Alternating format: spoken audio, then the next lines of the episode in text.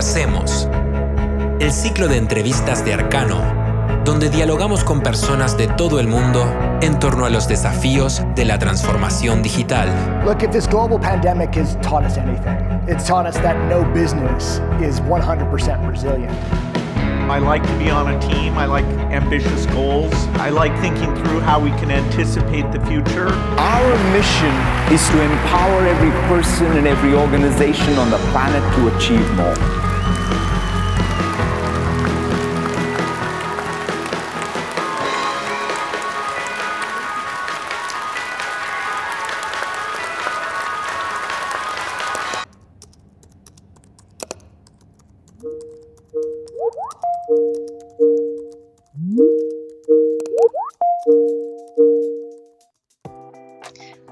Están? Eh, mi nombre es Valeria Escobar, trabajo en Arcano, como ya me han escuchado en algunos podcasts anteriormente. Y hoy día estamos iniciando un ciclo bastante especial. Estoy con dos invitadas que, que estamos muy contentos de que, de que estén acá. El ciclo se llama El liderazgo en clave femenina y para iniciarlo les presento a María Fernanda Muñoz. Ella es, bueno, voy a decir primero la parte más personal quizás, mujer, madre de tres hijos, profesional, ingeniera agrónoma, nada de fácil, y también ahí trabaja en Seguro Sura Argentina. Así que, Fernanda, bienvenida acá al podcast. Bueno, muchas gracias este, por la invitación, por las palabras de bienvenida y bueno, y un, gran gusto compartir este, este espacio con mujeres. Fernanda Muñoz nació en la provincia de Buenos Aires. Es la más pequeña de tres hermanas y siempre fue impetuosa y arriesgada, privilegiando la toma de decisiones distintas. De profesión ingeniera agrónoma, esta mujer destaca en una carrera profesional que tradicionalmente ha sido liderada por hombres y donde ella ha sabido construir su camino. Genial. Y también estamos con Lucía, que Lucía es uruguaya, también madre de dos lindas hijas y también tiene un, currículum súper interesante porque eres emprendedora, Lucía, intraemprendedora, que ahí te voy a preguntar un poco qué es ese, ese término. Estás como responsable de comunicación de Pixis, Sacapuntas también ahí como fundadora y socia de Mujeres Haití. Muy bien, un gusto estar acá, la verdad, este, desde que me, me contaban lo de este ciclo de liderazgo femenino, bueno, un placer formar parte de todas estas iniciativas y de conocer también a María Fernanda que no la conozco. Igualmente. Lucía Massa es uruguaya y se declara una apasionada por los espacios de colaboración y co-creación. De profesión periodista, cuenta con más de 10 años de experiencia en comunicación y cultura organizacional y desde ahí ha podido experimentar el poder de lo colectivo, algo en lo que cree firmemente. Sí, bueno, eso también es un, un bonito objetivo, ¿no? Que, que, en este espacio se puedan reunir profesionales también de distintos rubros, eh, porque finalmente tenemos todas el mismo desafío de, llevar adelante carreras profesionales en un contexto que a veces se pone difícil y que es lo que quiero que hablemos ahora un poco de, de cómo estamos y cómo, cómo ustedes lo ven.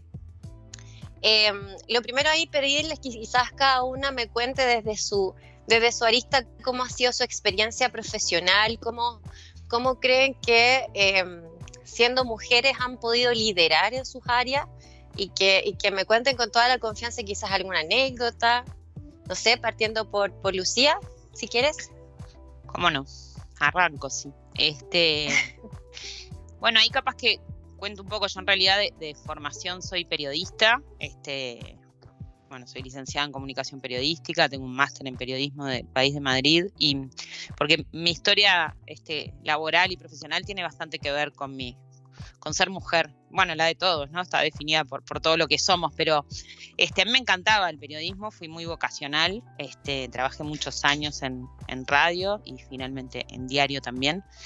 Y cuando quedé embarazada eh, de mi primera hija, de Julia, eh, bueno, estaba en una redacción y cuando me iba de, licencia maternal se iban acercando los días y yo decía, yo no, no me veo acá, no me veo eh, volviendo dentro de tres meses a este lugar, no, no me veo, no se hablaba de conciliar en aquella época, mi hija tiene 13 años, este, no, no, no me veo pudiendo ser la mamá que yo sueño con, esta lógica laboral y, en determinado momento miré esa redacción y me di cuenta que las mujeres que había eran jóvenes o muy grandes con hijos ya, ya en edad adolescente o más, que no había mamás que estuvieran en sus años fértiles, ¿no?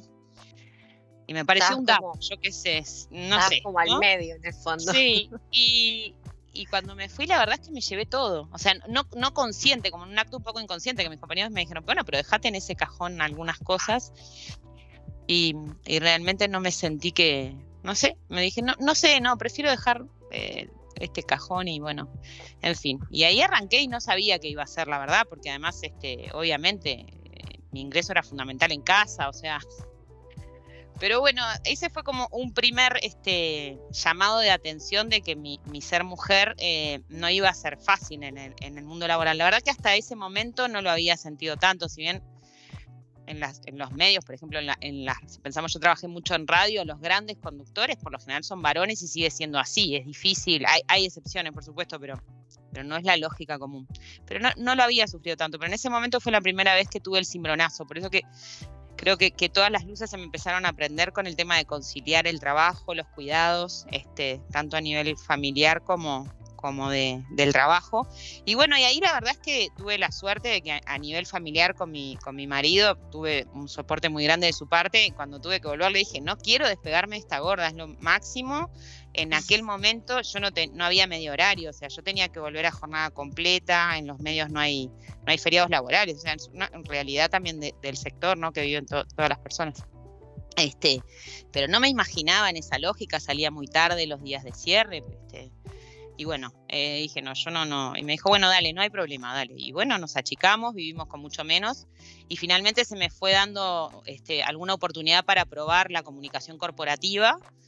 Y me empezó a gustar. Yo soy bastante apasionada, entonces le agarré el gusto rápidamente. Y dije, bueno, creo que esto también puede ser mi vocación. Y al día de hoy, para mí, es, es mi vocación más, más profunda porque me permite explorar herramientas de todo tipo, actividades de todo tipo, lo, veo mucho más variado y completo y, este, más allá de que periodismo me parece hermoso. Pero digo, para como soy yo, tiene algunos, algunas este, condiciones y desafíos que me encantan y bueno, y, la verdad que la oportunidad grande es cuando en un momento yo había trabajado para otra una empresa de comunicación que se llama Gota, donde estuve años trabajando muy lindo y me llaman desde Pixis estaba abriendo sus puertas, que tiene 11 años, y bueno, estaban buscando a alguien que hiciera comunicación corporativa.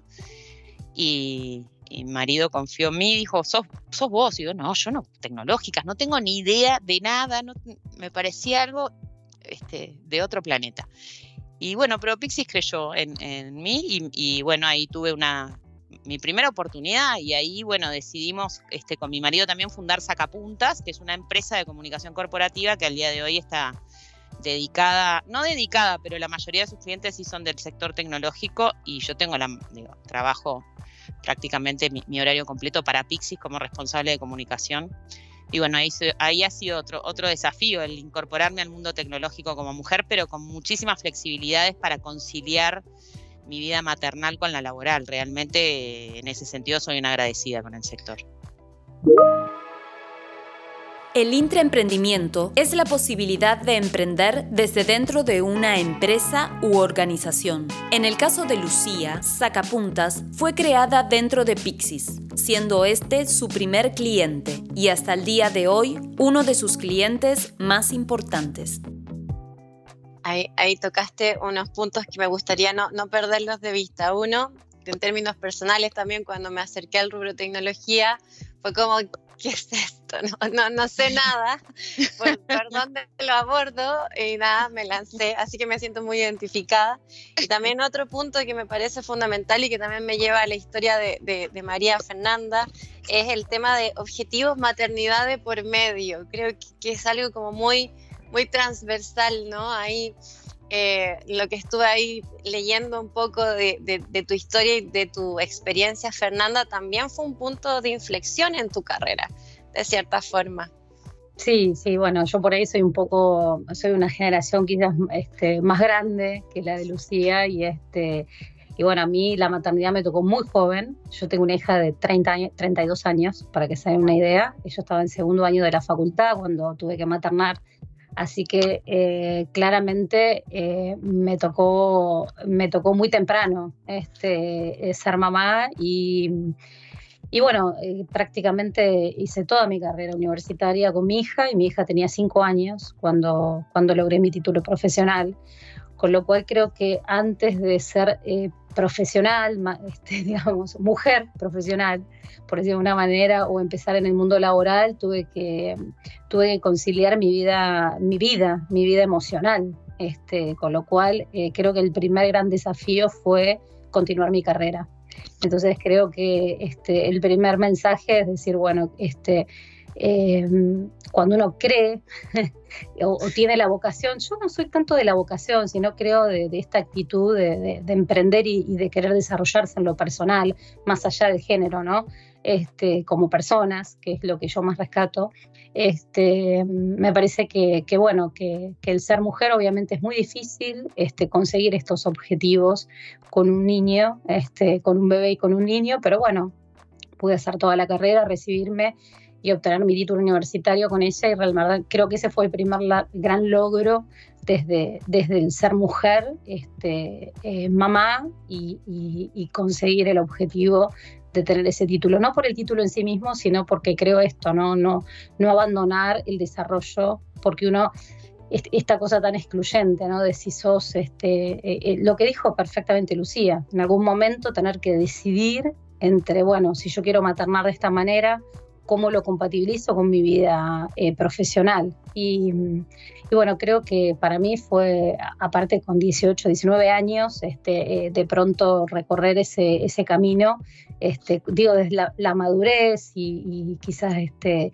que uno tiene eh, a esa edad. Y bueno, este, sin embargo, creo que que bueno, el compañero de ruta siempre es fundamental y todo el entorno también lo es. Y creo que creo que algo de lo que fuimos charlando con Valeria en su momento, ¿no? Creo que uno en definitiva es un poco fruto de lo que recibió, de la familia, de lo que, de lo que recibió en el entorno y el entorno que acompaña el proceso para, para este tipo de situaciones me parece que es fundamental. Eh, para mí el primer mensaje es ese, ¿no? que uno no tiene que aflojar, eh, en el buen sentido, no, no, no, no por porfiado, sino por, por esto de que bueno, a veces las condiciones no siempre son las que uno anhela, anhela tener o lo que uno en algún momento pensó cuando cuando este, se pensó en la maternidad, yo quizás no estaba, no, no, no fue una elección consciente y bueno, quizás este, haber, haber recorrido eso para mí fue como el primer, digamos, lo, primero que me tocó enfrentar respecto de, de, la profesión y la maternidad, ¿no?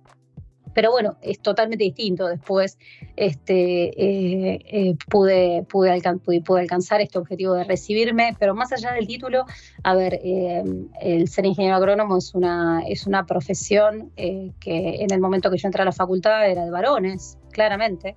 Este, a mí no me afectó nada, eh, sinceramente, jamás, jamás este, em, sentí que, fuese así, que fuese una profesión este, pensada para, para los varones. Este, pero bueno, nada, pude, pude llevarla bárbaro y la verdad que este, después de ahí entré en lo que es la universidad. Para mí la universidad fue un espacio en el cual de transición interesante sobre todo porque cuando, de hecho, cuando vos miras las cifras hoy en la universidad en general, este, es uno de los espacios en que las mujeres hemos, logrado este, mayor, mayor participación, ¿no? No me refiero a, desde el punto de vista de, estudiantes, sino de universidades en las cuales los profesores titulares tienen, este, eh, como mujeres podemos acceder a, cargos este, directivos, rectoras, eh, decanas. Me parece que ha sido la universidad uno de los ámbitos en el que más se ha logrado que, las mujeres avancemos, más allá de acceder a la universidad a cargos directivos o a, cargos de mayor relevancia. Entonces creo que bueno, mi primer paso fue por la universidad como docente. Fue mi primer trabajo rentado. Y este y, ahí este como que bueno me resultó más sencillo también porque como decía recién quizás fue de los de los ámbitos en los cuales este mayormente eh, las mujeres logramos este avanzar Y después, bueno, este, entré a la administración pública y trabajé muchos años en la administración pública. Y, este, y ahí un poco eh, apuntando a lo que decía Lucía, ¿no? Este, en algún momento la decisión esta de qué queremos, este, qué queremos hacer desde el punto de vista profesional y si nos sentimos identificados con el espacio, pero yo tuve la oportunidad de, muy joven, eh, menos 30 años, un poquito más de 30 años, de, de acceder a un, a un a, una planta permanente en el Estado, en, una jefatura, que era algo que mucha gente anhela mucho tiempo y que a mí me llegó. Y, este, y, eso implicaba tener seguridad el resto de mi vida, tener un cargo seguro el resto de mi vida. Y este, ya tenía dos hijos en ese momento, había nacido ya mi segundo hijo. Y, este, y, la decisión, y esto fue compartido con, con mi pareja, este, fue, bueno, no, la verdad es que yo no me veo a los 32 años el resto de mi vida para tener mi retiro asegurado acá. No acepté, me llamaron tres veces de talento humano para, para que lo pensara, porque no, no, entendían el, razonamiento de esta, de esta señora que era madre de dos hijos y no aceptaba un cargo fijo. Este, y yo le dije, bueno, mira, la verdad es que el mayor, o sea, a mí los desafíos me encantan y pensar que no voy a, o sea, que me voy a, a quedar en algo seguro no me, no me seduce para nada. Este, y bueno, no acepté y obviamente pasó lo que tenía que pasar a los ocho meses con un cambio este, de, político que de afuera y sin trabajo.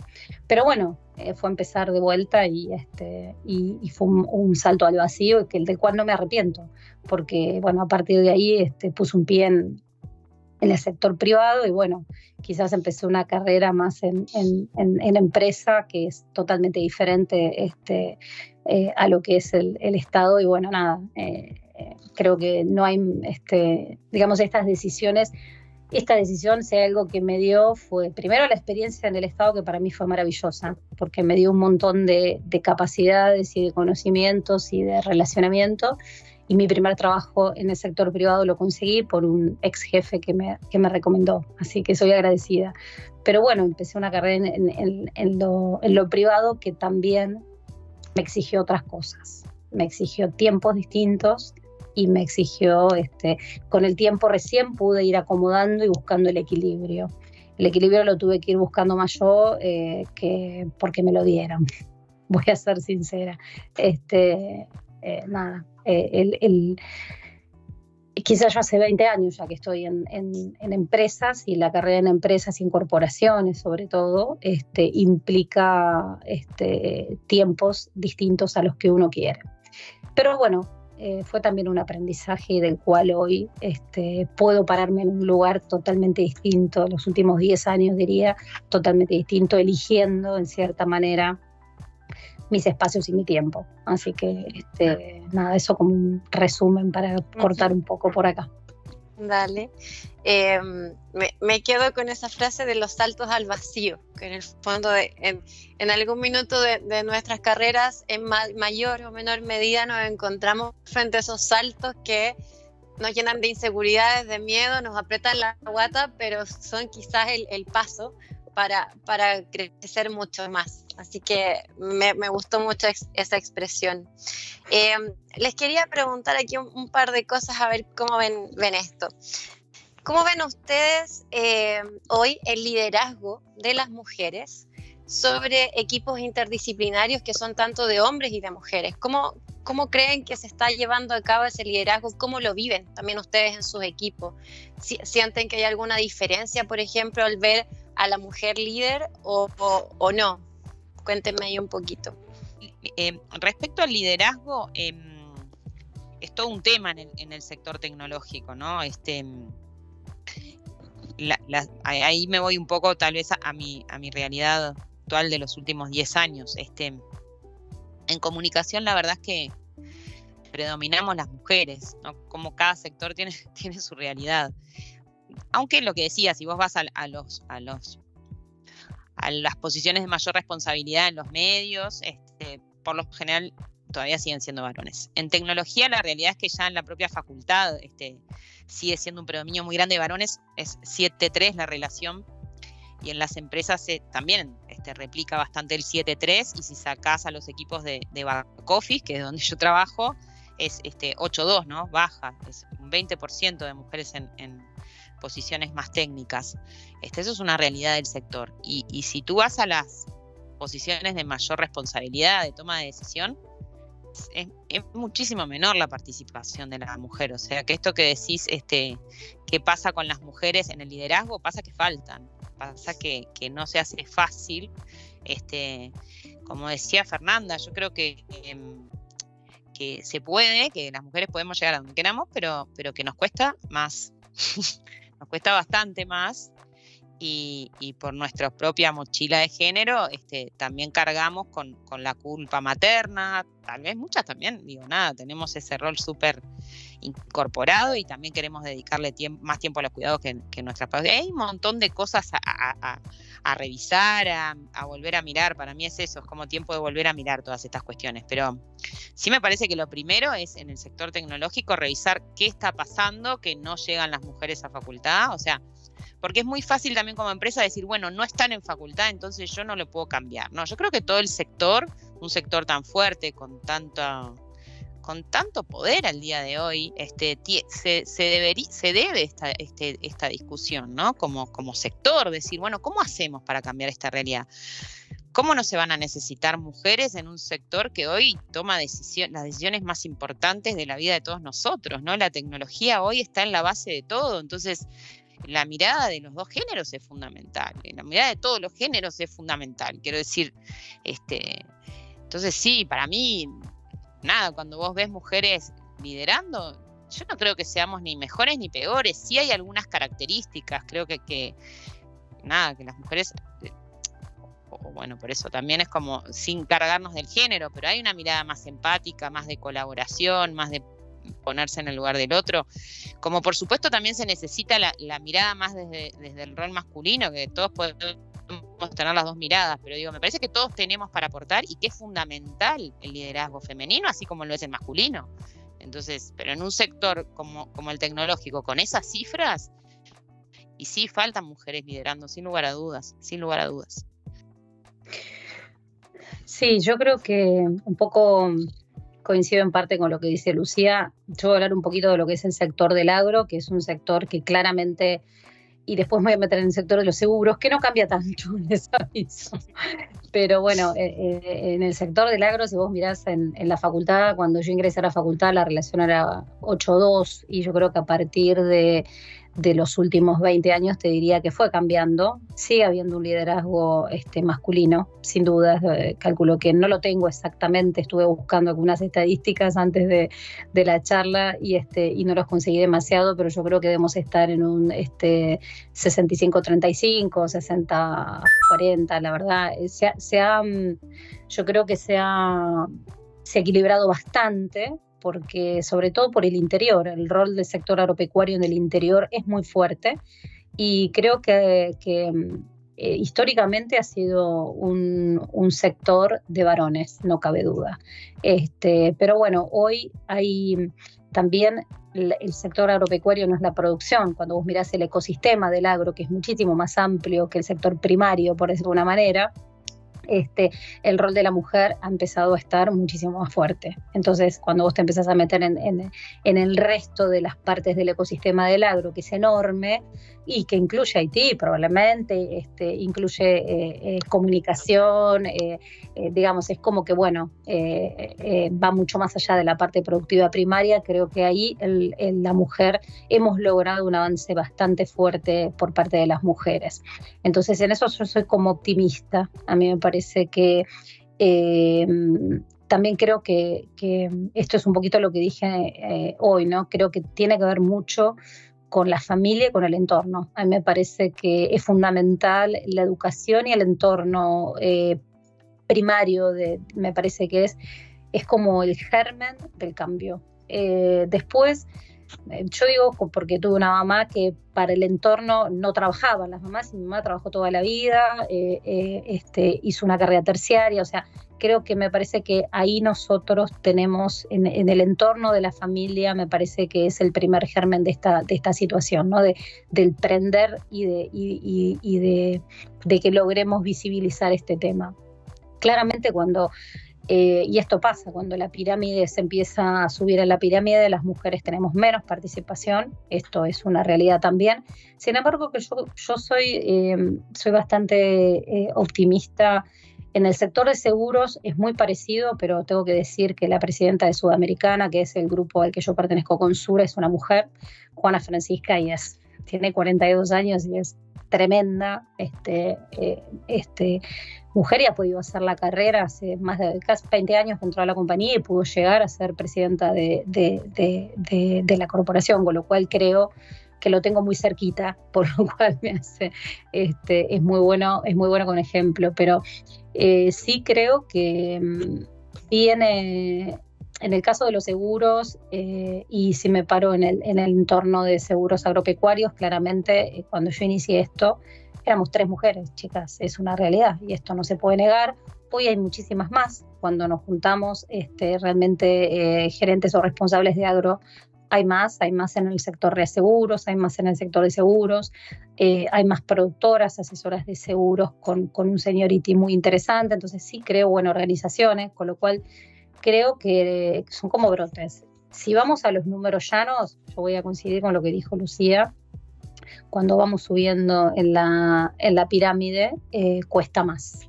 Eh, eh, y yo soy muy de las métricas para todo y creo que lo charlé cuando, cuando hablé con Valeria, digamos, para mí las métricas este, hacen, o sea, o sea las, no nos quedemos con la sensación, quedémonos con las métricas. Entonces, este, me parece que eso un poco es lo que todavía eh, queda, queda bastante. Está creciendo cuando vos mirás este, los programas de Naciones Unidas, eh, He4She, o sea, hay un montón de programas que me parece que en estos últimos 10 años este, han, han apalancado en las corporaciones, sobre todo, han, han, comprometido a las corporaciones. Y creo que ese es un poco el camino, ¿no? Este, eh, cuesta, pero si habría que decirlo, es como un ongoing, digamos, estamos... Estamos Ojo, yo ahí mirá que ah. estoy totalmente de acuerdo. Creo que es un proceso y somos un. Yo me siento un eslabón. O sea, así como antes no votaban y no, podíamos, no podíamos votar o no podíamos usar pantalones, me siento un eslabón. Entonces me quedo tranquila en eso, no tengo ansiedad. Tengo dos hijas mujeres. Me, resulta lo mismo porque creo que el género es incómodo para cualquiera. Yo tengo una visión en la que en la que quiero es lo que quiero es ser libre de ataduras, nacer sin un peso enorme del deber ser. O sea, yo qué sé si yo hubiese nacido varón, siempre lo digo, agradezco haber nacido mujer, lo agradezco profundamente y soy profundamente feminista, porque digo, varón no podría llorar con lo que me gusta, ¿no? Tendría que jugar obligatoriamente bien al fútbol para ser considerado entre pares, ¿no? Tendría que ser el proveedor económico de mi casa por naturaleza. O sea, hay un montón, por eso digo, el rol de género me parece que, que es una mochila hiperpesada, porque a veces cuando digo eso de soy feminista porque tengo dos hijas mujeres, tampoco es cierto. O sea, lo que quiero es que poder nacer libre de, esas mochilas inmensas. Pero sí. estoy convencida, igual que vos, Fernanda, que esto es un. Ay, la perdí. Parte te perdí un poquito ahí, ¿eh? Yo te perdí un poquito, perdón, Lucía. Te perdimos en la última Ahí te perdí, la última frase, una pena. Ahí estoy, volví. Sí, ahí, volviste. Estas vacaciones con chicos. No, decía eso, que estoy segura del ongoing y que somos que es, un proceso de mayor libertad de la sociedad, o sea que en ese sentido la misma tranquilidad. Sí de seguir mirando las cifras, porque a veces en este mundo que, que ahora nos movemos tanto por sensaciones, ¿no? Tenemos tanta información a disposición que no la usamos y nos movemos por el a mí me parece y yo siento que, que es muy válido, pero las cifras están arriba de la mesa, no olvidarnos de mirar las cifras, lo mismo que decís vos. Sí, tal cual. Sí, y, y también me subo mucho a esto de de sacar un poco la mochila, porque está bárbaro lo que vos dijiste recién, y también sacarnos los estereotipos, ¿no? Porque me parece que en ese aspecto para mí ha sido este, también una mochila en su momento, no sentirme identificada con algunas formas de, del ser mujer, y creo que esto me lo cuestioné mucho, porque realmente nunca me, o sea, no me sentí identificada con ese tipo de maternidad o con ese tipo de, de, yo quizás, eh, digamos, de esto, de que, bueno, la mujer es la que, este, no sé, em, eh, digo, mi hija juega al fútbol, para que te una idea, y, está fichada por AFA en, estudiantes, digamos, o sea, mi hija menor, que tiene 15, pero digo, me parece como que, digo, también sacarnos un poco, para mí ha sido todo un trabajo y un recorrido enorme poder sacarme esa mochila del estereotipo y de las culpas y de que, bueno, este, de pronto, pero creo que también acá entra mucho a jugar lo que decíamos hoy y también el compañero o la persona que tenés al lado, ¿no? Me parece que ahí el golazo, digamos, lo tenés eh, con, con este equilibrio este, que se genera en una pareja para, para, para poder este, llevar juntos este, un poco lo que es eh, eh, la maternidad y la paternidad, ¿no? Pero la crianza, me refiero a una cosa más amplia, ¿no?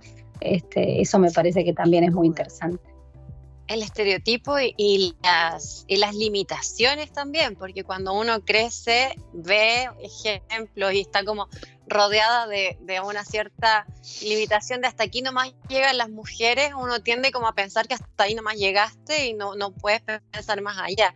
Yo creo que, que nos ha pasado a muchas que estás en contextos de crecimiento profesional donde no, no, no está la posibilidad, en el fondo. Por supuesto. Y lo mismo que decía Fernanda, o estás obligada a ser una madre de este tipo, porque es lo que hay que hacer.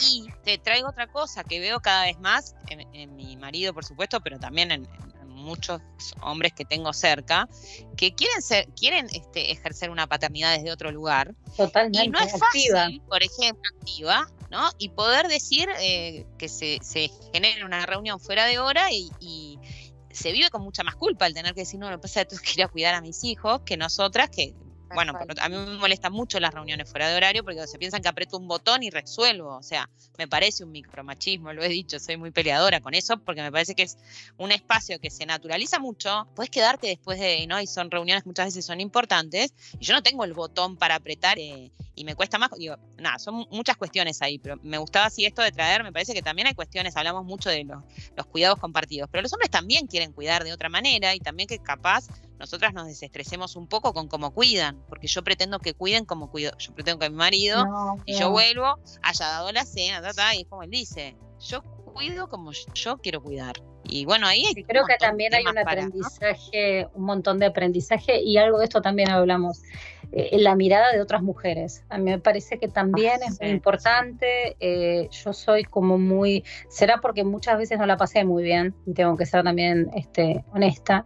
Me parece que a veces la mirada de otras mujeres, y por eso dije lo de los estereotipos y la forma de maternar, digamos, eh, eh, ser libres en eso y vivirlo, eh, y, quizás tenga que, sentar precedente y bancármela, pero bueno, digo, no, me parece que es muy importante porque cuando van todas las mamás a buscar los, los nenes al colegio y va un papá y, ay, qué divino tu marido que va a buscar. No, mira, él ejerce la misma responsabilidad que la tuya y la mía, o sea, lo va a buscar, digo, porque eso me pasó alguna vez, entonces creo que también la mirada de otras mujeres eh, es muy importante, eh, es muy importante ser generosos eh, nosotras como mujeres en las miradas sobre otras mujeres, porque muchas veces no lo somos o no o quizás juzgamos sin conocer todo lo que hay detrás de esa, de esa persona y de lo que viene de lo que viene haciendo. ¿no? Entonces, este, digo, eh, y a medida que también las responsabilidades, y lo digo este, en, esta, en esta pirámide también,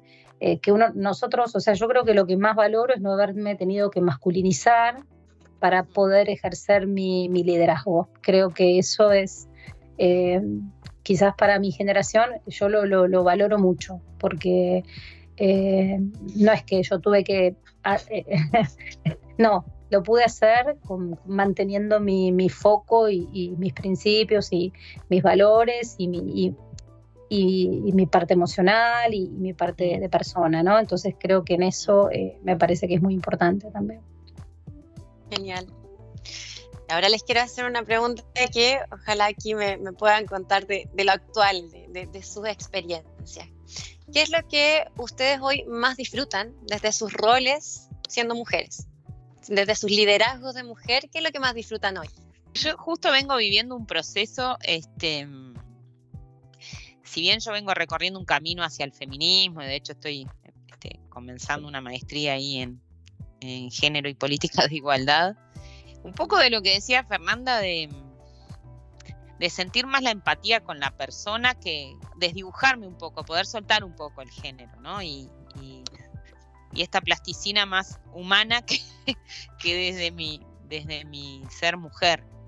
este, con el cual me llevo muy bien. Yo digo, no, no, sí podría decirte cosas, pero no sé, creo que el ejercicio más lindo del día de hoy es poder soltarla a la mujer y, ser persona, como que también es un momento que nos habilita eso, a una plasticina en la que cada una pueda hacer lo que tenga, cada uno, cada, cada hombre, cada mujer, pero digo, desde la mujer el soltar un poco. Y, y esto que decía Fernanda me parece bien importante. Yo creo en la sororidad femenina, ¿no? Esta empatía femenina, pero desde desde una humildad profunda, desde entendernos sin hablar. Entonces, este, siento que está más fuerte ese sentimiento. Yo, por ejemplo, siento que nos estamos juzgando menos, que nos estamos acompañando más, que estamos entendiendo que haya mujeres que no tengan necesidad de ser mamás para nada.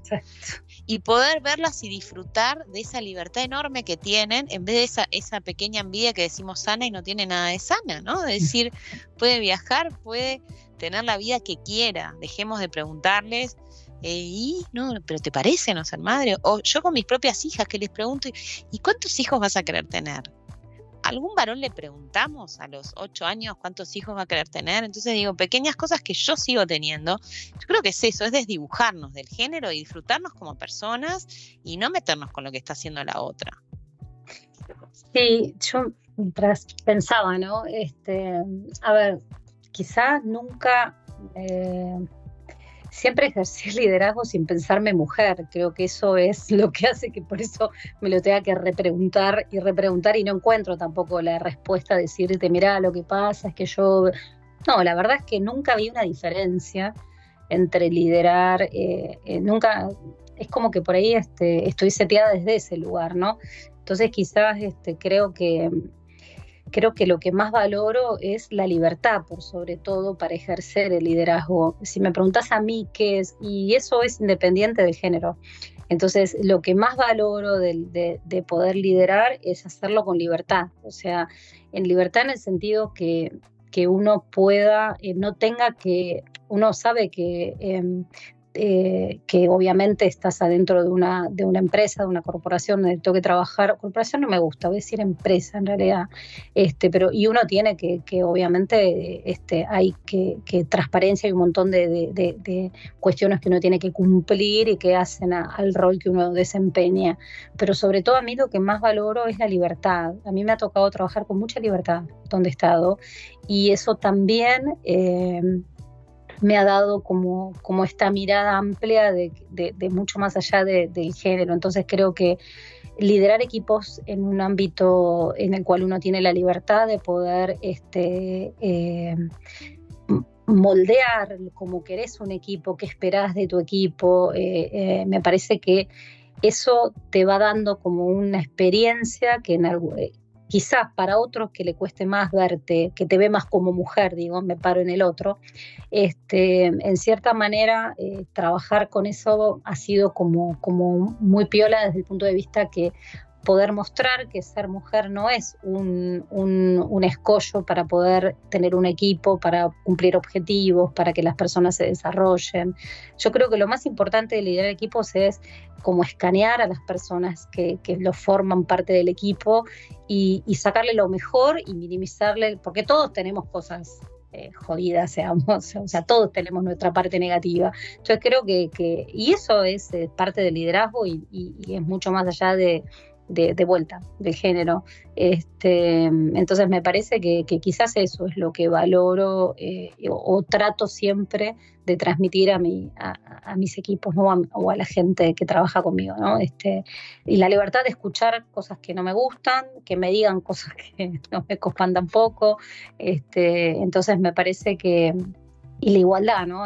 Cuando vos te pones a hablar con alguien de, en un mano a mano, una devolución con alguien, este, aceptar lo que no te gusta escuchar y esto, este, muchas veces, este, creo que una sola vez tuve una experiencia negativa desde el punto de vista del género con alguien de un, de, un equipo que yo entendí que no aceptaba que, que, su, que su jefe fuera una mujer. Ah. Eh, y terminó siendo una situación muy, muy, eh, no, para nada cómoda. Este, pero bueno, era un, problema de personalidad de este, de este, de este, de este ingeniero, un ingeniero agrónomo.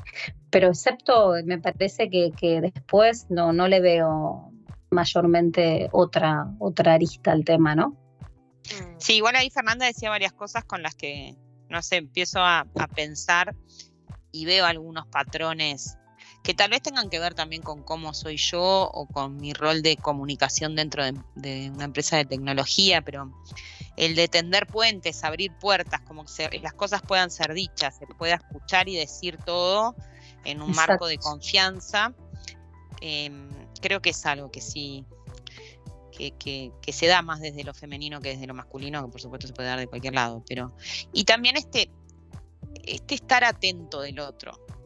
Mm. También todos lo podemos hacer, pero tenemos como algo del cuidado por el otro, ¿no? nos cuesta mucho no estar prestando atención. Creo que es lo que nos sale naturalmente. Y para, para equipos, eh, claro, equipos profesionales de alto desempeño, de alta demanda, es muy importante este, este cuidado, ¿no? Y eso yo creo que se, se valora mucho también este, las empresas de tecnología del aporte desde este lado más humano, más femenino. Bueno, hay muchos varones también trabajando en este sentido, pero sí, sí, sin lugar a dudas estoy totalmente de acuerdo. Bien, voy a ir redondeando ya con, las preguntas, quedan poquitas.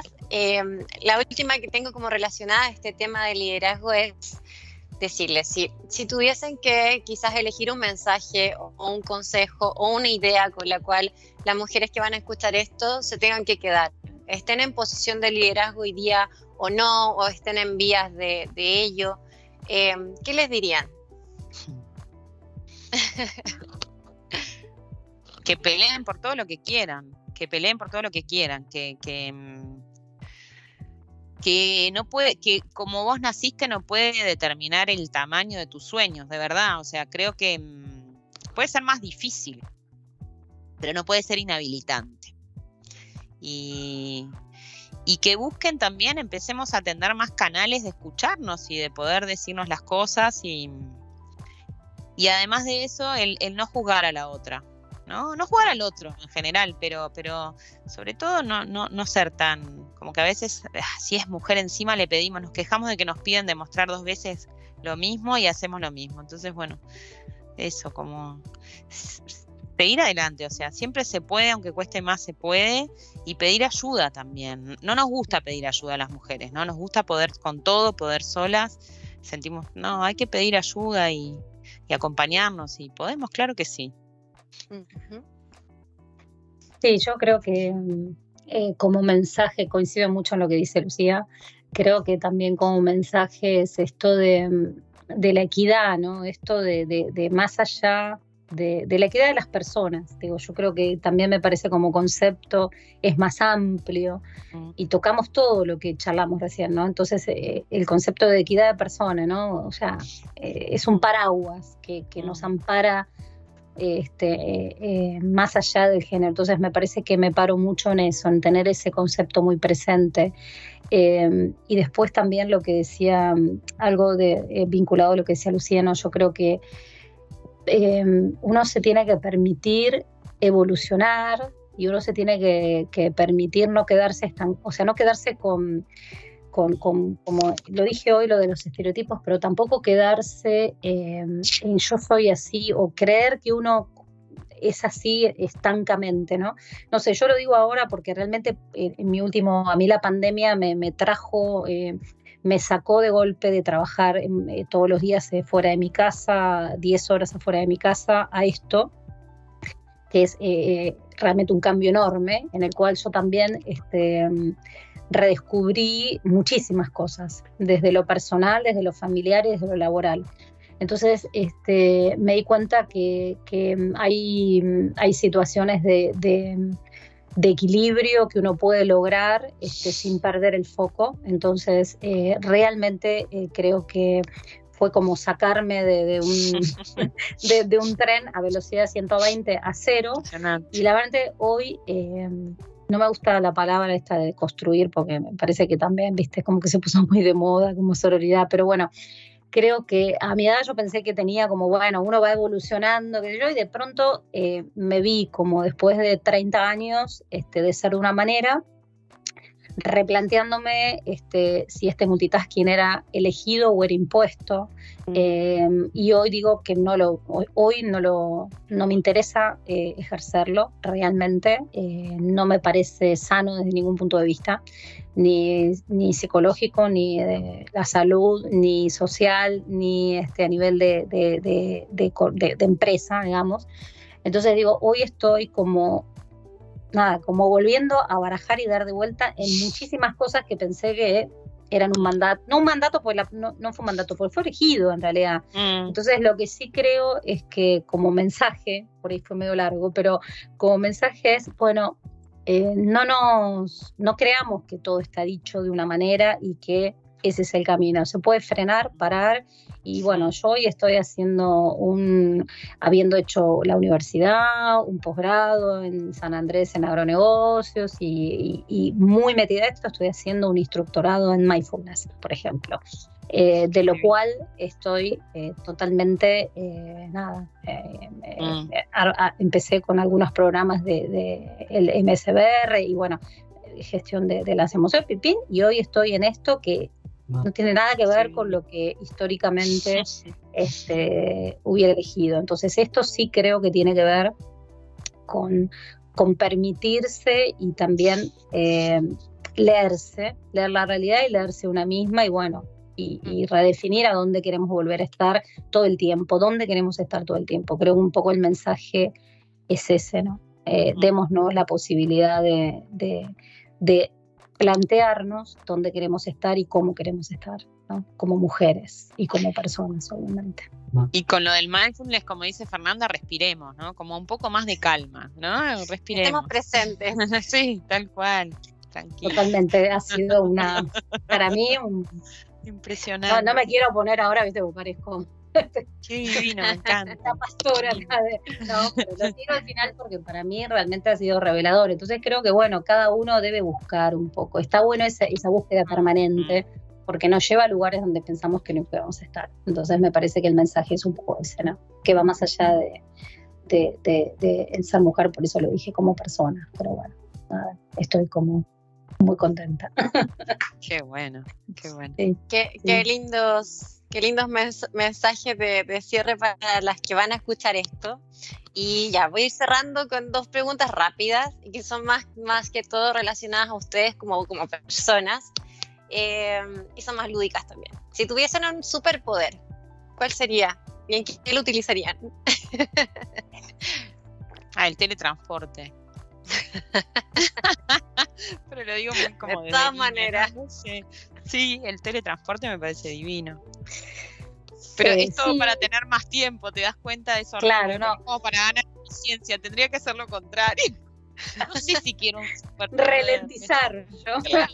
yo si me preguntas qué, ver la posibilidad de ralentizar, ¿no? Creo que uno, este, me parece que es un, sería un superpoder, ¿no? Pero no solo para mí, ¿eh? no lo pienso a lo individual, sino creo que el ralentizarnos en cierta manera este, nos permite, esto que decíamos hace un rato, ¿no? Nos permite disfrutar cada momento como, como, como, como realmente nos lo merecemos. Entonces me parece que un poco esa es la, la si lo tuviera, si tuviera un superpoder me encantaría eso, ¿no? Ralentizar el mundo. Sí.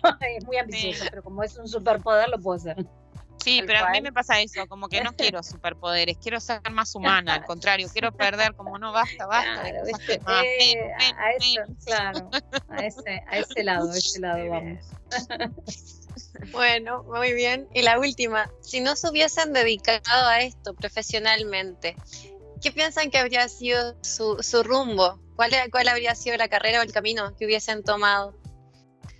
Yo ahí quiero dar un mensaje, miles. Yo cualquier Dale. cosa, todas las cosas del mundo, cualquier cosa hubiese sido mi vocación. No, no estoy en desacuerdo con Fernando. Yo digo que yo soy tan apasionada que cualquier Exacto. cosa que hubiese hecho hubiese sido mi, mi vocación.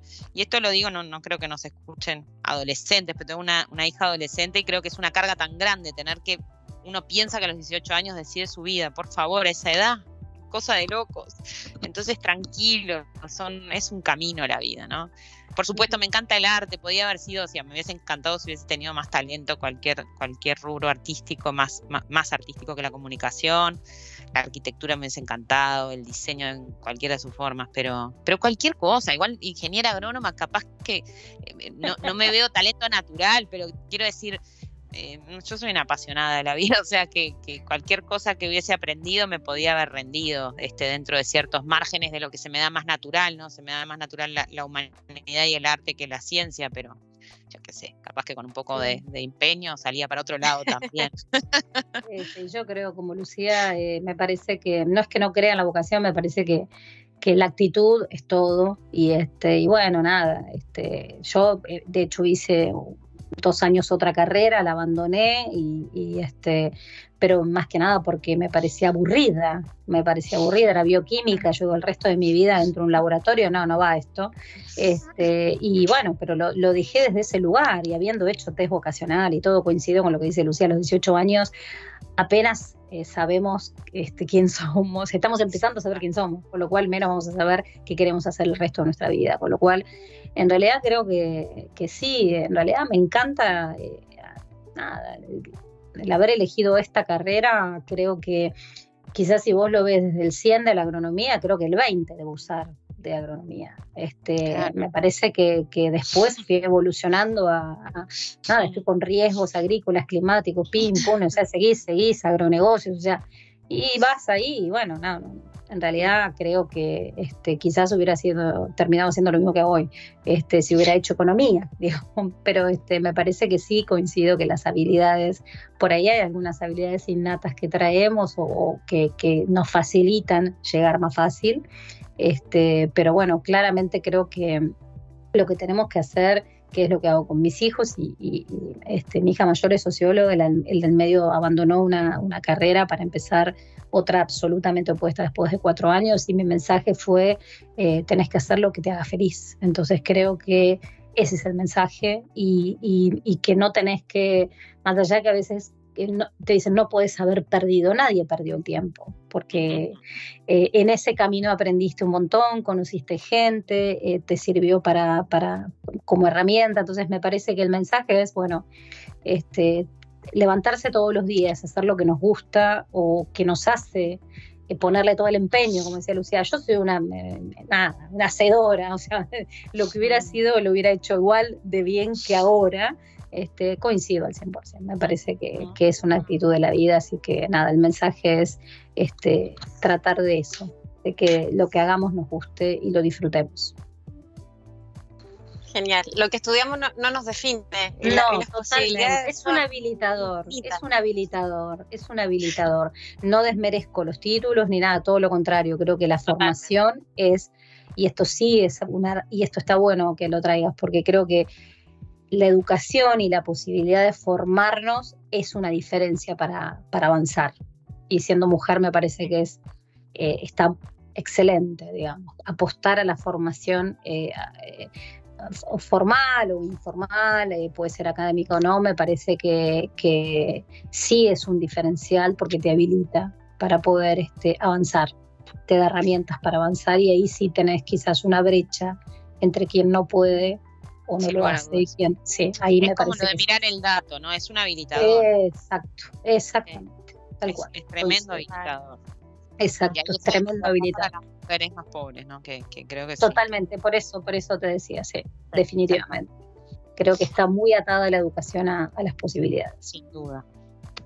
Estimadas Lucía, Fernanda, eh, les quiero agradecer. Creo que podríamos seguir horas. Sí. porque, porque los temas son muchos. Pero creo que, que, no sé, estoy muy, muy contenta, muy emocionada de que esta conversación se haya dado así. Y les quiero dar las gracias, bueno, en nombre de Arcano y a nombre en vivo personal también por darse este tiempo y compartir conmigo.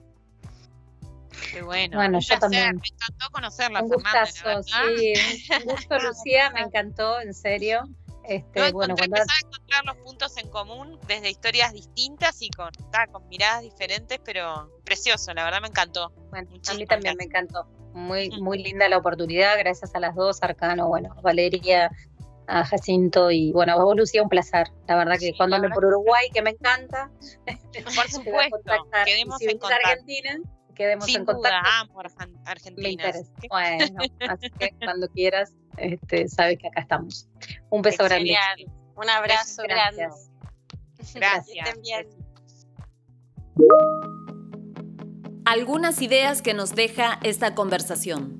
La educación desde la infancia, desde la familia y luego lo formal es fundamental. Asumir que las mujeres y los varones somos diferentes y podemos aportar miradas distintas y complementarias. Ser feminista no implica estar en la vereda de enfrente del hombre. El apoyo de otras mujeres en el camino hacia el liderazgo femenino es esencial.